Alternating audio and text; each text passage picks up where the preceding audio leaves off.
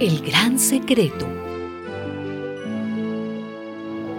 Saúl comió con Samuel aquel día y cuando bajaron del santuario a la ciudad prepararon una cama en la azotea para Saúl. Y Saúl se acostó.